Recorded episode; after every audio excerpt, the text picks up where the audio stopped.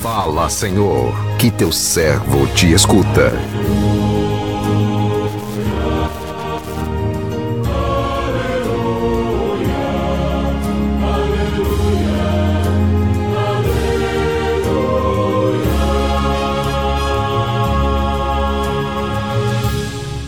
O Senhor esteja convosco, Ele está no meio de nós. Proclamação do Evangelho de Jesus Cristo segundo Mateus. Glória a vós, Senhor. Naquele tempo disse Jesus aos seus discípulos: Eis que eu vos envio como ovelhas no meio de lobos. Sede, portanto, prudentes como as serpentes e simples como as pombas. Cuidado com os homens, porque eles vos entregarão aos tribunais, vos açoitarão nas suas sinagogas, vós sereis levados diante de governadores e reis por minha causa, para dar testemunho diante deles e das nações. Quando vos entregarem, não fiqueis preocupados de como falar ou o que dizer. Então, naquele momento, vos será indicado o que deveis dizer.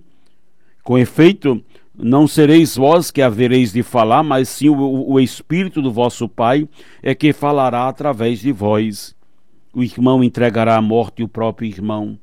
O pai entregará o filho, os filhos se levantarão contra seus pais e os matarão. Vós sereis odiados por todos por causa do meu nome, mas quem perseverar até o fim, esse será salvo. Quando vos perseguirem numa cidade, fugi para outra. Em verdade vos digo: vós não acabareis de percorrer as cidades de Israel antes que venha o Filho do Homem. Palavra da salvação. Glória a vós, Senhor.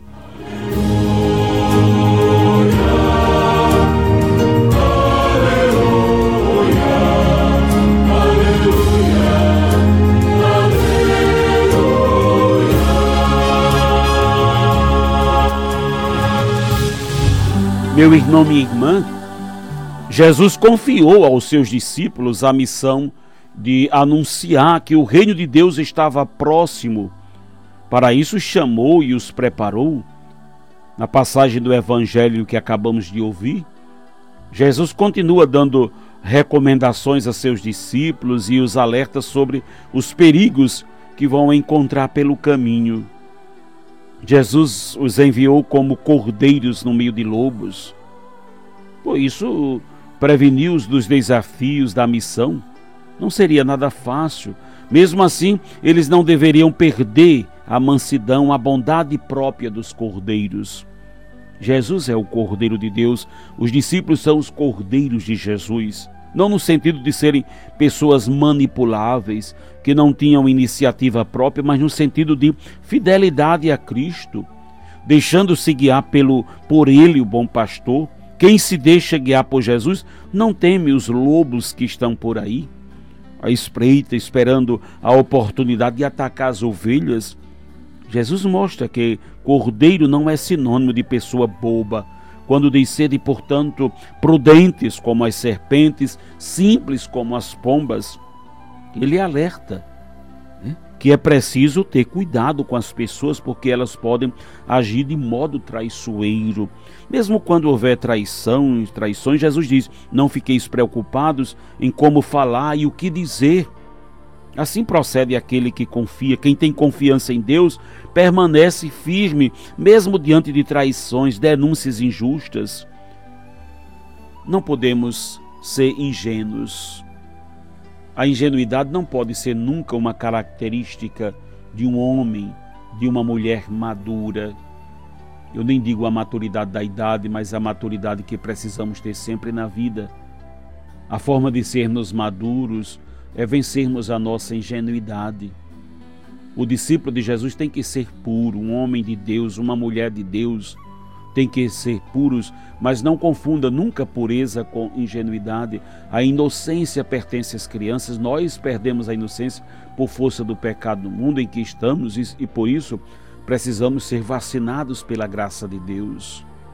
Porque o Senhor nos envia no mundo em que estamos para sermos ovelhas e não sermos lobos, nem confundir-nos no meio de tantos lobos do mundo, no mundo em que estamos. O ingênuo é aquele que acredita em tudo, é aquele que vê tudo como bom, como se tudo fosse maravilhoso. O mundo tem a sua beleza, a sua bondade, o mundo tem suas pessoas boas, o mundo tem a graça de Deus, mas nem tudo é bom.